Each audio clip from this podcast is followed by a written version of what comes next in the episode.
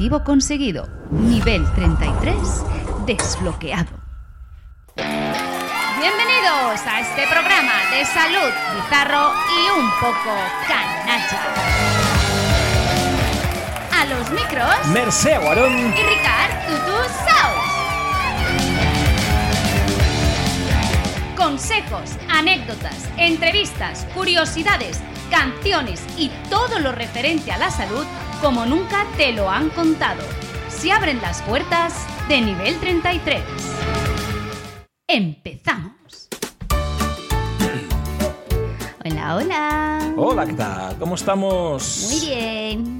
Bueno, un programa más. Sí, ¿qué tal, Enrique? Y este programa con Enric también, ¿eh? Hola, hola, ¿qué tal? ¿Cómo Muy estás? A ver si Segunda lo- vez que vengo ya. Logramos hablar de tu libro, ¿eh? Ay, sí, ¿eh? el otro día. El otro día no hablamos nada al final, ¿eh? Sí. Habla- hablamos mucho, pero Bueno, de sí, tu libro de no. anécdotas y de tonterías, ¿no? Claro. Pero, Tenemos también aquí Bueno, a hoy tenemos Luz. Divino. Hola, ¿Cómo Luzdi. estáis? Bueno, Me encanta Luz Divino. estar, estar aquí. Eh, Tú ya estás como en casa, ¿eh? Tú Ya, ya no te sí. vas a ir para la vuelta. pues casi. Que sepas que tengo ahí muchos correos por leer, que cualquier día Sí, tendrás que traer alguna. tenemos que atender las consultas. Pues sí, consulta es verdad porque se oyente están o un amontonando. Un oyente. montón que, recibimos, es que el, ¿eh? el último correo ya fue una amenaza. que dijo, Es "Pero verdad. chico, que estoy peor que cuando te escribí y hace ya tres meses. Sí. Que Es esto parece el médico de mi pueblo. Es que Luz Divino le hemos hecho una sección, porque como ya está como en casa, Ah, claro. Claro. una, una sección. Y él recoge las cartas, bueno, las cartas, los mails, ¿no? Que la gente nos envía, los lee, que, bueno, plantea preguntas y él las lee. Y sobre eso hablamos. Pero es que a la gente le duele todo. Es que lee muy bien. Sí, sí, el otro día cuando salimos del programa nos fuimos a tomar una cervecita, ¿eh? Con girado Ah, ya. del, del ano, ¿no? Y Gira- girado, girado que vamos los dos, pero, pero vamos, Casi irre- torcidos, irreconocible. acabamos con, peor que con lo del ano, ¿eh? Madre mía. Hagamos el ano nuevo, ¿eh? Pero de todas mía. maneras, yo oí un final de programa que creo que más que cervezas, os- Hostia, bueno, sí. oí que estabais arriba, ¿eh? Con Sí, sí, me subió Luzca arriba, me estuvo enseñando lo de los agujeros y todo Yo eso. me bajé corriendo. Yo, yo iba yendo con los mía. pantalones bajados. Y dije, ¿esto, qué- Es esto para no repetirlo, ¿eh? ¿Con los miedo. pantalones bajas bajaste? No, que vio a uno. Que vio a uno. Ah, Yo, sí, es que eso Digo, por ahí creo que es normal. ¿Pero dónde Sí. me ha metido? ¿El zagal este con el culo afuera? ¿Esto qué es? No preguntes, es igual. Claro, Ahí es imagínate. observar y ya está. Oye, pues eh, el último día acabamos el programa y Enrique nos contaba una anécdota que había vivido yo también, aunque más indirectamente, ¿no? Oficial en, y la, caballero. en la universidad, oficial y caballero. Eh. Y le decía, tengo yo una que también viví dando clases, ¿no? Aunque es menos romántica, eso sí. Pero bueno, la puedo contar si queréis. Yo ya voy adelantando la anécdota. Vale. O sea, la, la canción. Bueno, tampoco, ay, no es una cosa tampoco tan espectacular, pero para que veáis que pasan cosas en la universidad a veces también, ¿no? Situación, posgrado. Bien, un posgrado que, que daba regularmente. Y en ese posgrado, un, un alumno, pues oye, se casaba. Y era coincidente el día del posgrado con el día de la despedida de soltero. Oh, Ay, ay, ay, ay, Entonces, sí, Pobre sí, sí, Zagal. sí. Bonito, es- eso es, pobre Zagal, que si nos escucha también, pues un abrazo, ¿no? Eso digo yo. Ya no tenemos nombres. Eh, antes de, de nada, estábamos quizás, yo diría que era, bueno, sí, mediodía, ¿no? En la pausa para comer. Se acercaron a mí, pues, un chico, también alumno de la universidad, y unos amigos de él, no sé muy bien, que se ve que eran los amigotes con los cuales hacía la despedida de soltero. Y, Y un poco y nos ¿eh? dijeron, Seguro. oye, si no te importa, interrumpimos la clase por la tarde, Ah. vendremos a tal hora y nos llevaremos a nuestro colega para la despedida. Pero ya- os enseñaremos cómo va a ir vestido. Y claro, la cosa es... Claro, eso ya, eso ya es- no pinta. A bodas me convidas, ¿no? Digo, por supuesto que sí. Claro, si lo divertido es ver esas cosas, ¿no? Total que 7 de la tarde, llaman a la puerta, entran en clase, montan un festival, había de todo ahí, ¿eh? Ellos súper bien trajeados, pero parecían los hombres de negro.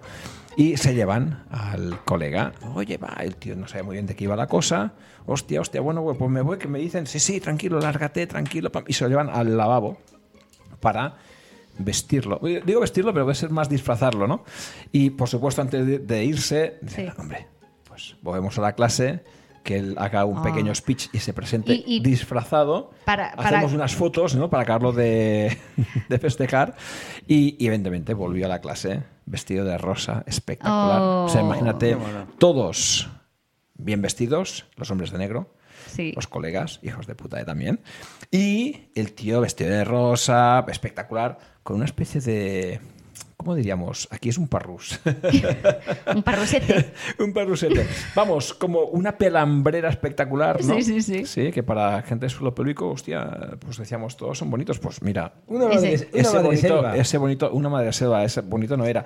Y espectacular además, ¿no? Yo tengo una- un amigo que tú también conoces, que para su despedida de solteros me lo contó. Sí. Eh, los cabrones de sus amigos le pusieron un super paquete, un super pañal, como si fuera un bebé, no llevaba nada más, y un triciclo como el de Show. Buah. Y ellos iban en el coche y él tenía que ir siguiendo los portas Sabadell con el triciclo, con el paquete. Y el otro, hijos de puta, hijos de puta. ¿No?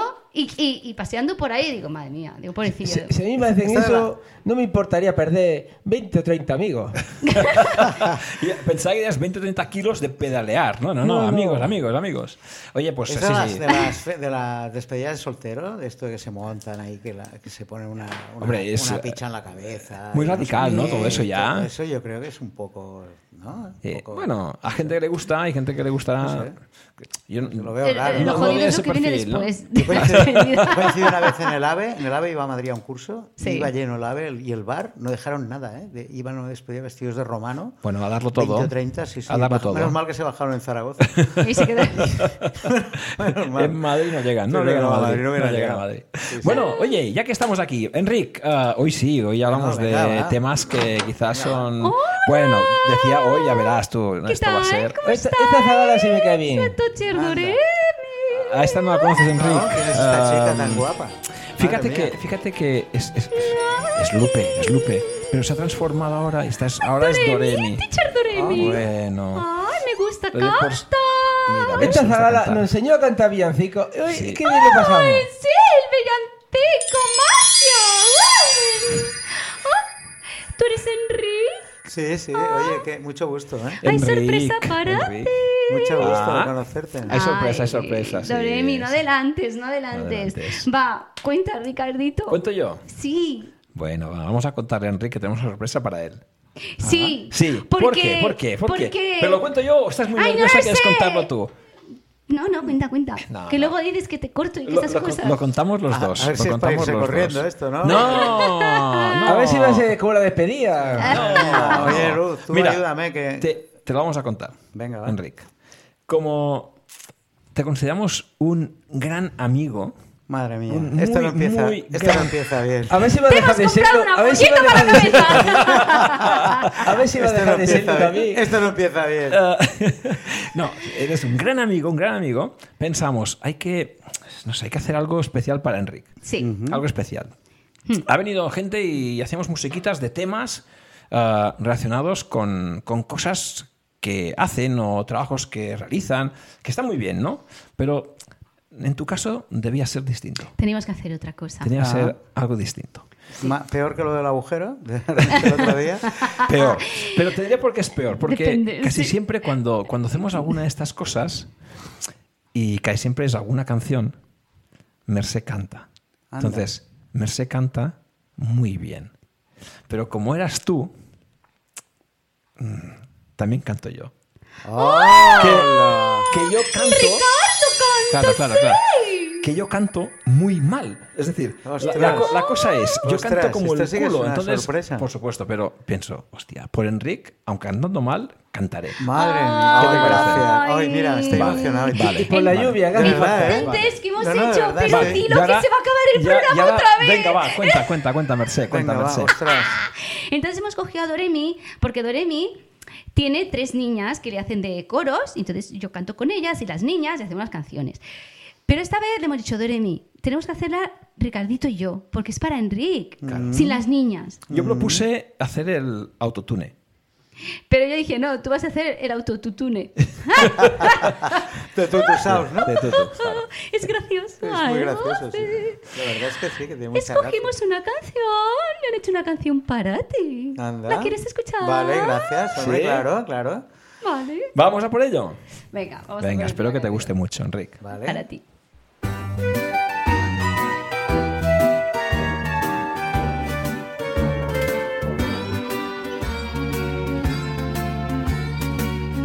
Hay un amigo en ti. Ese es mi amigo Enrique.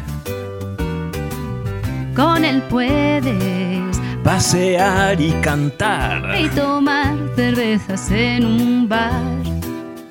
Lo mejor está aún por llegar. Pues hay un amigo en ti.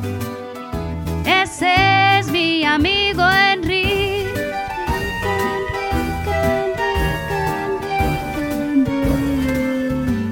Una clase más. De todo aprenderás. Para nosotros honoris causa es Con tal dedicación merecida es. una sonrisa dibuja y dibujó su vida un maestro forjó.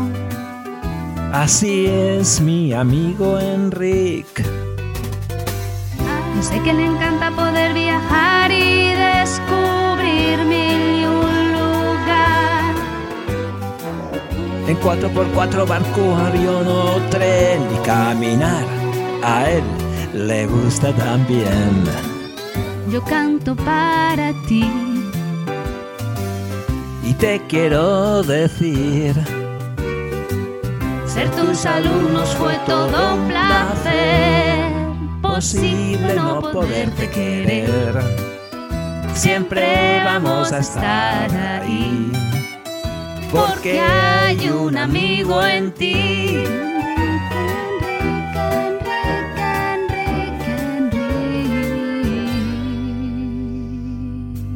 Ya.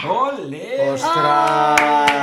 ¡Ostras! ¡Qué, qué bueno! maravilloso. ¿Te ha Oye, gracias, muchísimo, muchísimo. Ay, gracias. Ay, quedado me he bonito. Te lo emocionado, decías, te lo ¿verdad, eh? decías, ¿eh? Sí, no, en serio. tienes tu canción. Ostras, mira, y además esto queda para ahí grabado, ¿no? Esto queda para ti, claro. Qué bonito. Oye, mm, yo también os quiero mucho, ¿eh? Ya lo Ay, qué bonito. Qué bonito. Sí, sí, de verdad que sí. Hola. Hola, estamos bien. cantando ya. Hola, oh, ay, La, la princesa, princesa Luna, Hola. princesa Y Luna. tú bien, Ricky, ¿eh? También has Sí, muy bien. está bien, Sí. ¿eh? Eh, Con cantar, tututín, ¿eh? cantar. Yo también canto. Bueno, ahora va a cantar la princesita. Vaya Bueno, la has como invocado. Ya, pero... Esta es Luna. soy yo. Es la- ¿Ves que Doremi ya no es? Doremi transforma en Luna. Luna, cállate ya, por favor, Luna. Luna, Luna. Ay, perdón. Hola, hola. Ay, eres- Ay, que me atraganto, Dios. No, no he coordinado bien. ¿Eres tú mi príncipe azul? Luna, todavía no. No. Todavía no, no, no, no, no, no. Pero bueno, algún día quizás. Bueno, vale, que hay más. Hola, ¿eres tú mi príncipe azul? Eh, Y ya sabes que, que yo estoy poniendo todo mi esfuerzo en la luzca. ¡Ay, Luzca! No está Luzca aquí ahora. No, tu amiga, pero bajará No. luego, bajará Ay, luego tu amiga. ¡Ay, Sí. nuevos! ¡Hola! ¡Hola! ¡Hola! Mira, Henry. ¡Hola! Si es mi príncipe, no me hace caso. No, ¡Hola! no, no, no soy, no, no soy tu príncipe. ¿No eres mi príncipe azul? No, pero bueno, puedo ser tu amigo y, y, bueno, y charlar contigo. También está bien. ¡Ay, ay! oh, ¡Hola! ¡Hola, Ya Rogelio! está hablando paja con Dile- pajaritos otra vez. No, aún no lo he encontrado. Regresaremos a Yupilandia enseguida. No te preocupes. Adiós, adiós, adiós. Bueno, Enrique, ay, por Dios. ¡Ay, un gatito! No ¡Qué acaba- no acaba bonito! nunca, no acaba ¡Qué nunca esto, no acaba nunca. ¿Cuántos animales aquí, verdad? Sí, muchísimos, claro. Mira, Enrique, es que esto, esto es así cada día. Sí, ¿eh? Cuando Es- viene a hablar con animalitos, busca su príncipe azul, no lo encuentra Parece- jamás. Este bosque es, es que es una cosa, es maravilloso. Sí, es bonito, Sí, ¿no? Y sí. animales que dan juego. Bueno, ya ves que no, si no nos vamos a ir. Ay, qué bonito, de verdad. ¿Te quieres venir a Yupilandia conmigo? Verás, te lo voy a explicar. Allí siempre hace... Un momento, te lo voy a explicar. Allí hace sol, es siempre. Llueve por las noches para que salga vegetación y esté todo verde y huela a prados. Y luego hay unicornios que vuelan con un cuerno muy grande. Y, ay, Ahora, como ya sé hacer el helicóptero que me lo enseñó Luzca, Oh, yo, a lo yo, mejor yo, puedo no, ir volando a mi helicóptero no, por Yupilandia. Dios. ¿Pero Y las nubes son de algodón. Parece que se puedan morder y huelen a caramelo. Eso, eso no lo anuncio con presa. Qué bonito, ¿eh? Qué bonito. ¿El qué? Por lo de las alas, lo dice. Y los olores de la nube. Claro, también. Sí, sí, Sí, sí, sí. Sirve para todo, sirve para todo. Bueno, nada, oye, nada, princesita. ¿Qué? Quizás que descanses un poquito allí, porque tienes un rinconcito, No una estoy silla. cansada. Era un decir, o sea, que te sientes básicamente allí, estarás más cómoda. Luna, que te sientes y ya está, Claro, no preguntes. así Merced puede Ay, coger el micro y también hablar un Entonces poquito. aposento Ay, aquí aposenta, y me aposenta tus posaderas. Sí, claro. Tus posaderas ¡Ay, ahí. un sapo! Otra vez. Venga, amor. Bueno, ¿Cuántos sapos de aquí, por vamos, favor, se os han vamos colado? al Sí. tema, vamos al Ay, tema, princesita, por de favor. acuerdo, va. me siento, me Venga. siento. Oye, Enrique, Cállate, venga, teníamos temas Venga, pendientes. Vamos va. para allá, va. Um, teníamos un tema que habíamos uh, comentado uh, un- mientras estábamos preparando un poquito el programa, que era interesante de tratar, eh, que era la historia, ¿no? Uh, el, el cómo ha cambiado ¿no? la fisioterapia en los últimos años.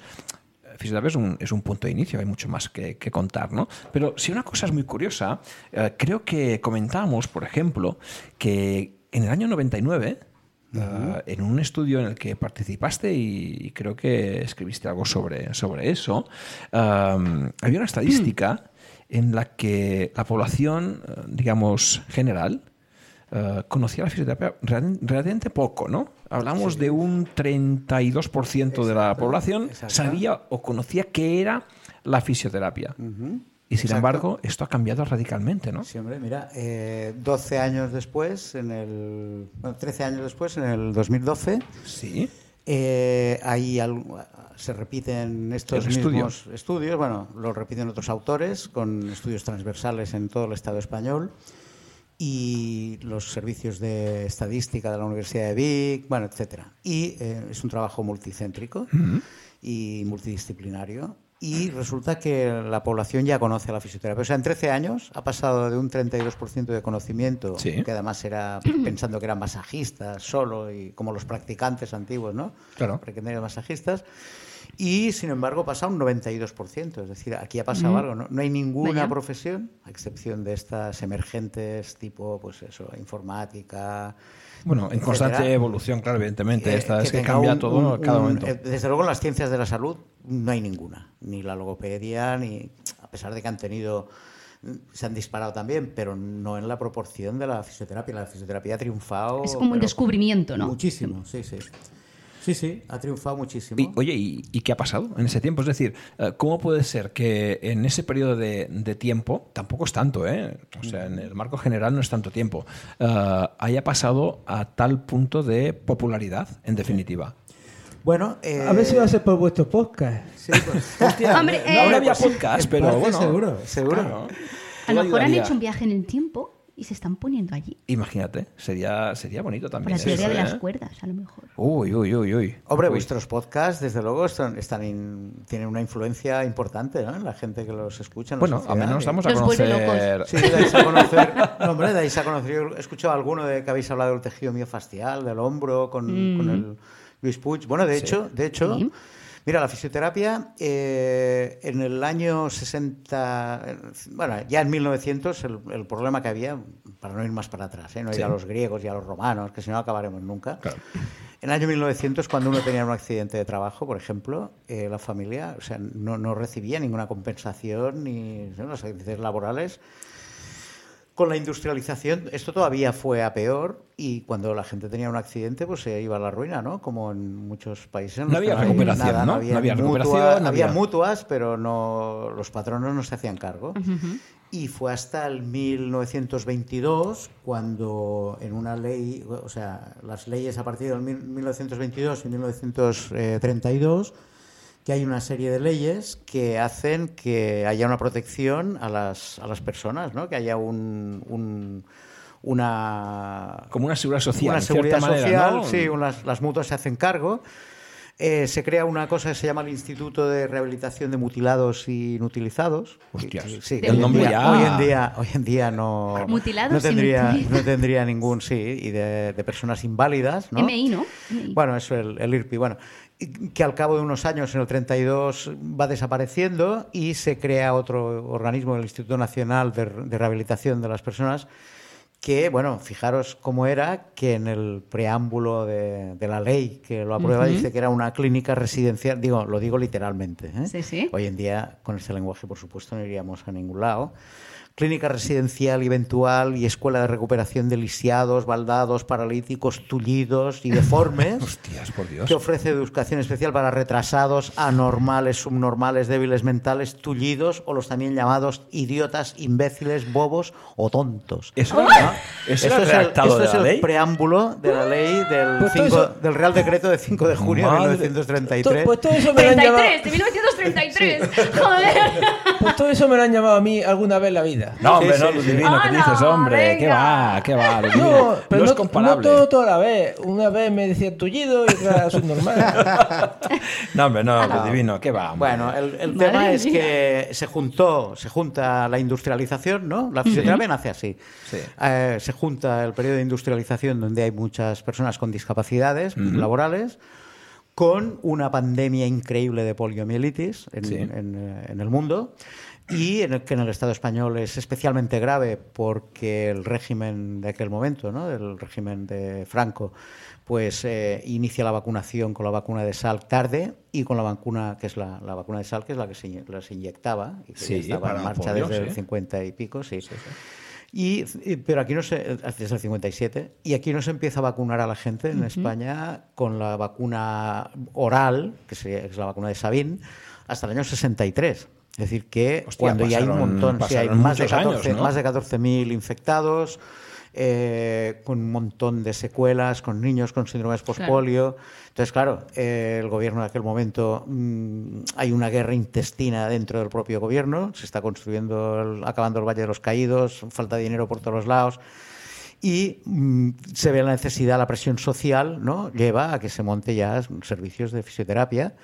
Y entonces en el año 57 se hace una ley, os lo estoy resumiendo, ¿eh? en el año 57 se hace una ley que se convierte a los que eran ATS, practicantes, Sí. masajistas, eh, enfer- enfermeros se habían ya unificado en ATS, ayudante Sí. técnico sanitario, y que luego serían pues, enfermería, ¿no? El personal de enfermería. Y, esto, y dentro de estos ATS se hacen eh, Como una especializaciones. especialización de fisioterapia. Y nace la especialización de fisioterapia, que es muy divertido porque eran ayudantes al cuadrado, como dice Raquel Chillón, una, una historiadora, fisioterapeuta fantástica de, de Sevilla, a la que saludamos desde este eh, Claro. programa. A todo el mundo saludamos aquí. Y nada, eh, es ayudantes al cuadrado, porque eran ayudantes técnicos sanitarios y ayudantes en fisioterapia.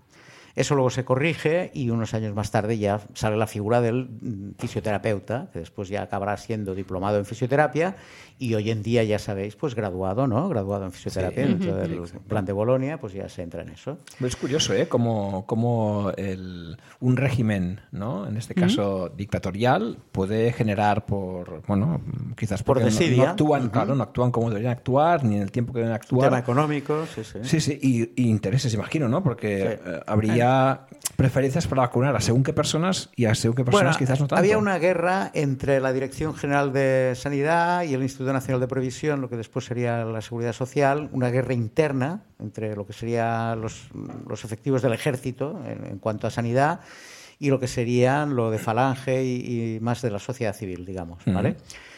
Pero bueno, el caso es que, en el, en- por ejemplo, en el caso de Cataluña, que es el que conozco mejor, en el año 64, en el hospital clínico, en los, en los subterráneos del clínico, se monta una, el doctor Sales Vázquez, un, un médico neurólogo, junto con otros más, cirujanos, Palachi, Santos Palachi, Esteve de Miguel, etcétera, etcétera, montan un servicio de fisioterapia.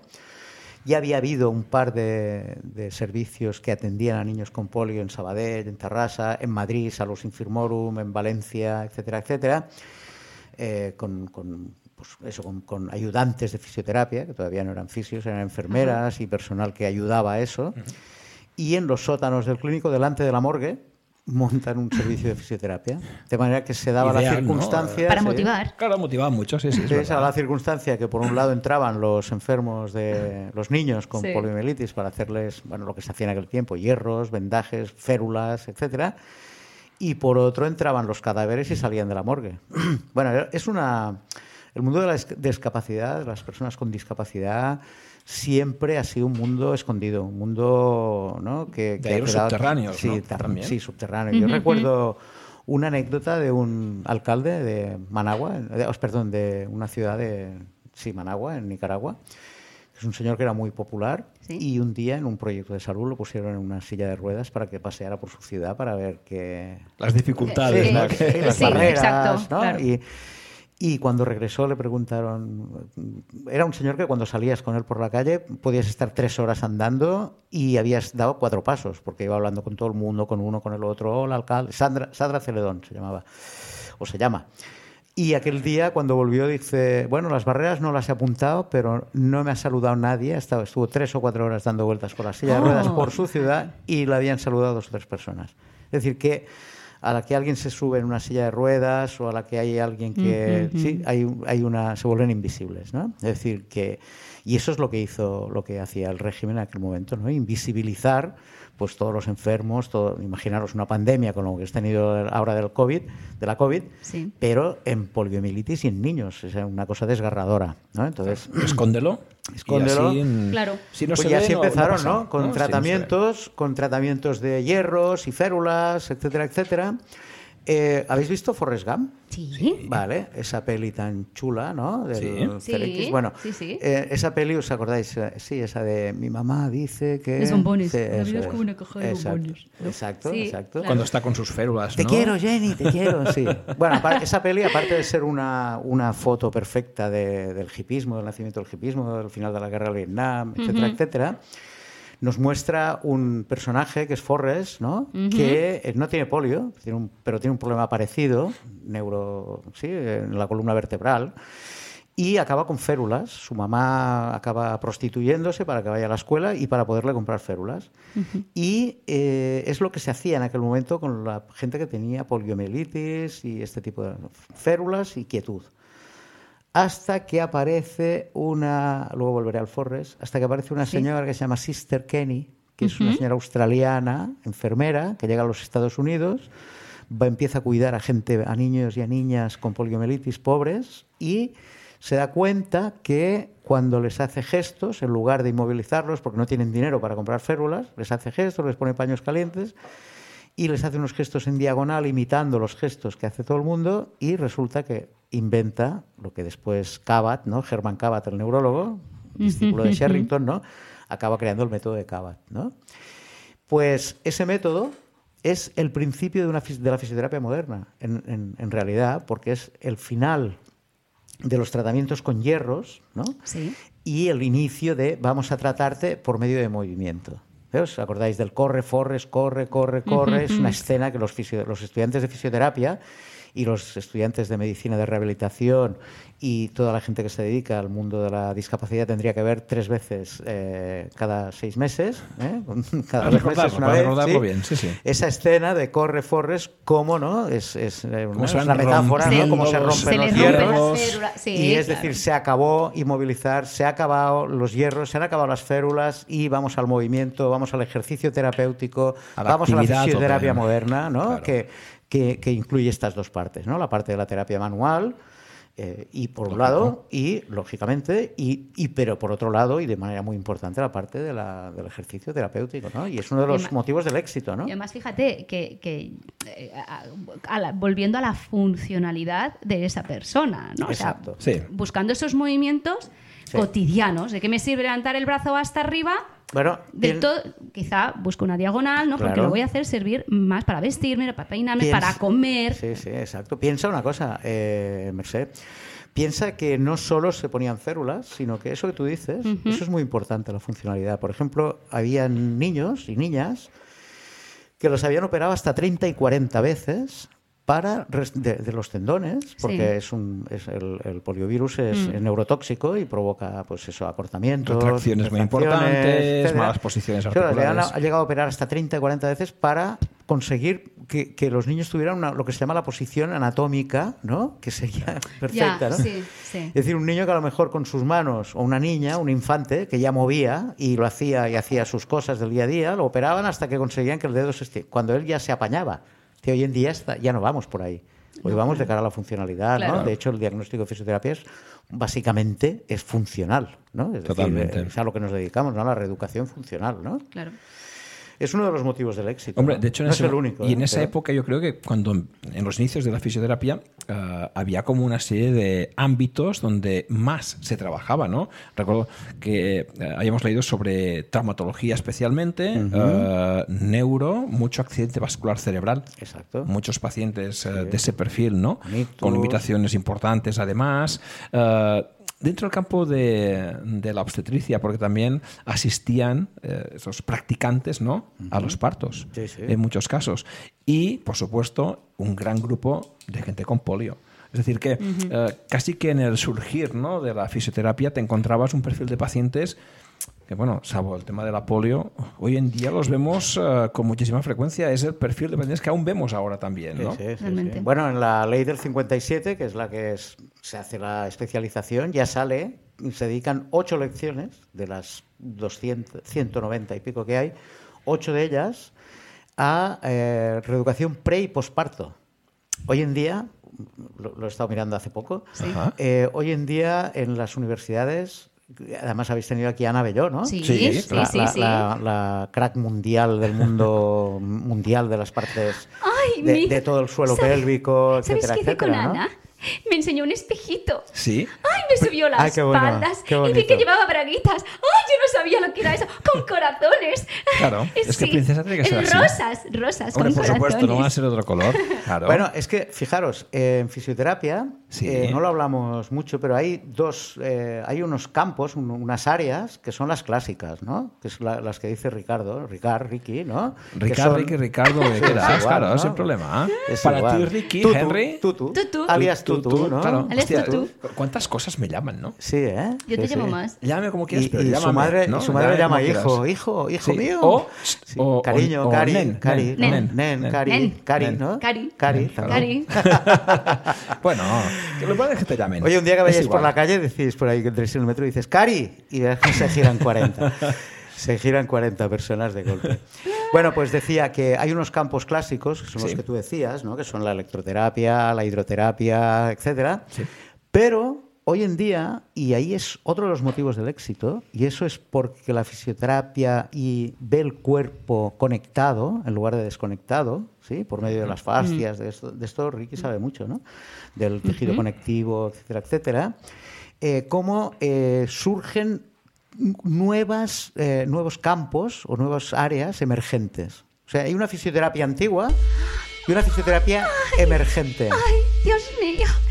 Me desintegro un poquito. ¿Lo he hecho bien? Muy bien, Qué muy bien. Muy bien, muy Luna, bien. es delicada. Bueno, Ah, pues, mira. pues Delicada. eso. Básicamente, mirar, para resumir, porque sé que vamos. No, pero vamos pero bien, nada. preocupes, No, sí, no aquí te preocupes. Bueno, básicamente, como un chicle. eh, digamos que el- estos campos emergentes son eh, los campos de la fisioterapia estética, los campos del suelo pélvico, tal como se está trabajando hoy en día, los campos de la asistencia primaria, los campos de la fisioterapia en oncología, los campos de la fisioterapia eh, dirigida a la, a la- a la prevención y a la primaria.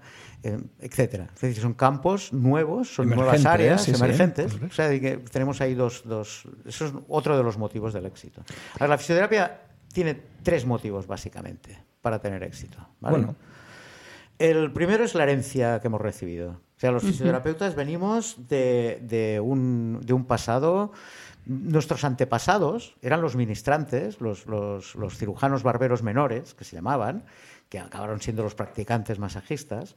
Y esta, esta, este personal pues hacían cosas como. eran los que tenían acceso al cuerpo. El médico, la medicina, no se preocupa del cuerpo hasta, mil, hasta el siglo XVI. Se preocupa de las enfermedades, pero no de los Pero enfermos. Es decir, se preocupa de, de si esta enfermedad, ¿no? de lo de Galeno, ¿no? del señor Galeno, ¿eh? de si este cuerpo, si hay esta enfermedad con el ácido úrico, con la gota, con no sé qué, pero no toca al paciente. ¿Quién toca al paciente? Pues al paciente lo tocan esta gente, ¿no? Los, los, bueno, por ejemplo, en Cataluña, Sí. eh, hay un, un ejemplo claro que es la cura de Espaillat. Que, Ah, cura de Espaillat, sí? sí, sí, sí. que, sí. que en el resto de- del Estado español debe ser la cura, se se podría traducir como la cura del estropeado, sí. Del sí. Sí, del estropeado, ¿no? Sí, Sí, sí. es cuando alguien tiene, fíjate qué curioso, ¿no? Era gente, sobre todo en el ámbito rural, ¿no? Que, que, bueno, pues que tenían recetarios en las casas, que les habían escrito unos recetarios donde se explicaba qué tenían que hacer. Pues si tienes una inflamación, le pones ajo caliente con no sé qué y con no sé cuánto. Y de vez en cuando circulaban estos personajes que eran, eh, pues bueno, sanadores, eh, manipuladores, vertebrales, hueseros, ¿no? Eran como los hueseros. hueseros. Sí, bueno, en, en América se, llama, se llaman más hueseros. hueseros. Sí, sí, sí, sí. No, no sin ser chamanes, ni sí, o sea, directamente iban al cuerpo. Y entonces, bueno, hacían cosas como, por ejemplo, manipulaciones vertebrales, Claro. que luego los, los osteópatas como tú, ¿no? Sí. Habéis llegado a demostrar qué es lo que hacía esta gente. Y sin tener un- una base Claro. científica, Sí, sí. tenían una base resolutiva. Claro, Es decir, empíricamente cierto- funcionaba aquello. Sí, provocar un cierto acto reflejo, ¿no? Una reacción refleja y tenía sus efectos.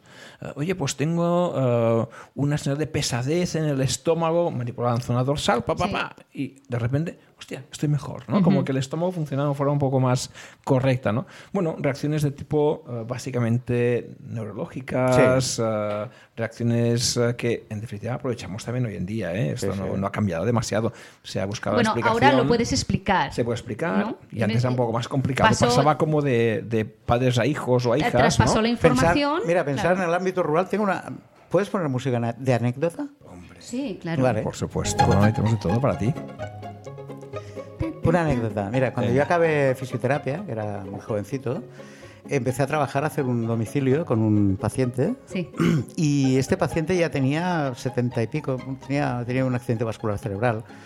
Iba a su casa pues a moverle, etc. Bueno, este señor ya tendría unos sus setenta y pico, ochenta años y me hablaba de su abuelo. Es decir, estamos hablando de un personaje, el abuelo, que es- habría nacido sobre el 1800 y poco. Igual vino aquí con Napoleón casi, ¿no? Sí, 1800 y muy Yo poquito. creo, creo que lo conocía ese señor. Sí. No me suena eso. Igual sí. Sí. Igual sí. Bueno, es, pues este, este señor le explicaba a su nieto cómo se curaban cuando tenía una fractura, por ejemplo. en el que- y este señor era de aquí, de, de un pueblo de aquí, de, de Sabadell, vamos. Donde, Ah, pues sí que era, ¿eh? Sí. Sí, ¿Ves? Sí. Eh, Lo es conocías. como Igual, lo a conocías de eso. Y si, y si le escribe al Facebook, te contesta. Pues en Sabadell, y no era una excepción, eso era normal en, en la mayoría de ciudades y pueblos, en las plazas, aprovechaban las ferias y las plazas del mercado y aparecían estos señores con sus carros, ¿no? ¿Eh? ¿Lo habéis visto? Cuando te vendían pues el- el, el- jarabe. en las películas sí, del oeste, ¿no? El, y las películas de El médico. El médico, ¿no? buenísima, Oh, sí, sí, señor, sí, de la sí. trilogía, ¿no? Precioso, Exacto. precioso. Eh, pues eh, eh, este señor, eh, cuando tenían fracturas y todo, les quedaban las piernas rígidas, las rodillas, etcétera, se, instalaban al- en la feria y entonces iban todas las personas que tenían estas fracturas y habían tenido rigideces, etcétera, para que les eh, ayudara. Entonces este señor explicaba que recogía unos cuantos niños 10, 15 niños de allí, les daba un real a cada uno, les daba un dinerito y les daba una trompeta. Y les decía, cuando yo os diga, tenéis que son- hacer sonar la trompeta a tope. Entonces entraba el paciente, el mecanismo era, entraba el paciente en el carromato, donde había una camilla rígida, un trozo de madera, allí le cogía la rodilla que tenía que doblarle y entonces, sin, evidentemente, sin anestesia, sigo, ¿no? Le puso. el- sin anestesia, decía a los niños, ¡ahora! Fue Entonces el, los el niños, mute de la época, ¿no? Empezaban a pitar a tope, a tope, a tope, y él, ras, era el momento que aprovechaba para hacer una movilización forzada, ¿no? Y así- Seguro que se había escapado alguna fractura, seguro. Seguramente sí. Y entonces, ¿el rollo cuál era? El tema era que los niños, al hacer el sonido, los otros pacientes no se fueran corriendo. Claro, al oír no los gritos. los gritos, ¿no? ¿No? Del paciente. Es como la música en el dentista, para que no escuches. Exacto. para que no escuches el, Exacto. el chillido. Oye, tenemos. Es que yo creo que con Enric no vamos a acabar. Seguimos nunca, ¿eh? sin hablar de su libro. Yo lo digo. Sí, No, no, bueno. pero esto, esto es historia. Sí, esto, esto es historia. esto sí, en realidad, en realidad Pero- es, pero es con- el libro propio. Pero con Ah, Enric. vale, perdona, pero- no nombrarlo. Enric, pero contigo hay muchos más temas de los que hablar.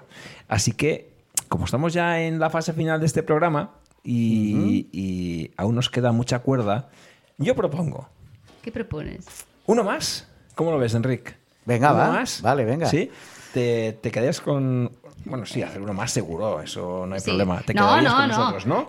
Nos lo quedamos nosotros. Como Luzca hoy no ha venido, Vale. deja Bueno, tranquila pues, de tener faena. Mira, si os parece, nosotros. como hemos empezado con este tema de por qué ha triunfado tanto la fisioterapia, el próximo día Sí. hemos dado la primera, la primera pincelada, que era Sí. lo de la terapia manual. Sí. Pues podemos dar las otras dos, que son, pues eso, la nueva manera de entender el cuerpo. Sí. ¿no? Y Sería el- muy la- bonito. La cultura del cuerpo, ¿no? Sí.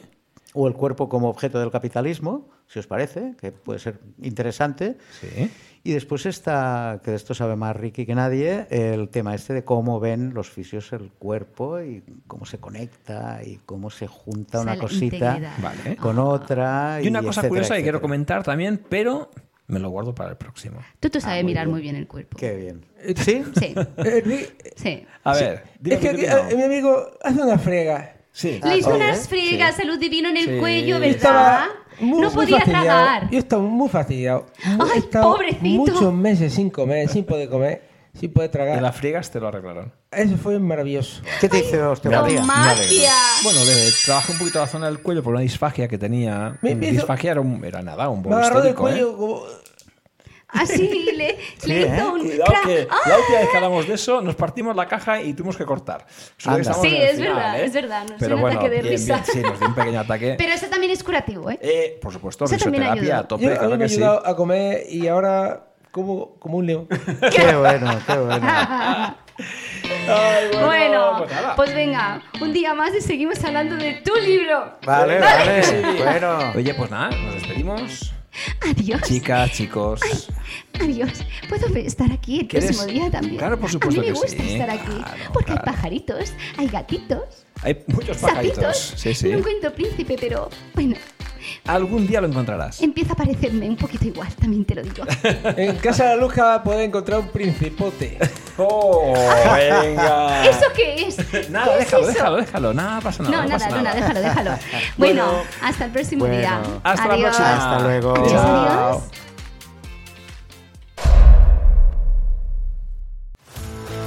Y hasta aquí el programa de hoy. Si te ha gustado, ven a por más. Te esperamos en el nivel 33. 33.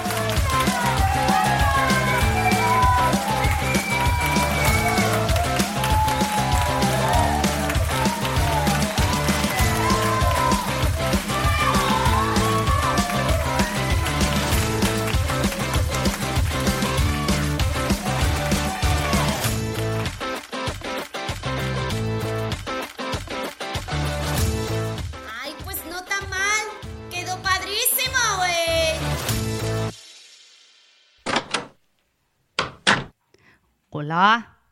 Hola.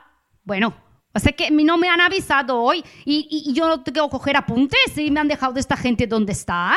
¿Han ido a tomar cerveza o qué? Me he sentido sola, pues ahora me quedo aquí. Ahora me quedo aquí y ya está. A Luzca no se le hace eso. Ya verás el Glory Hall y el CBT a Ricardo. Vas a ver tú. Y a Enrique Sirpen.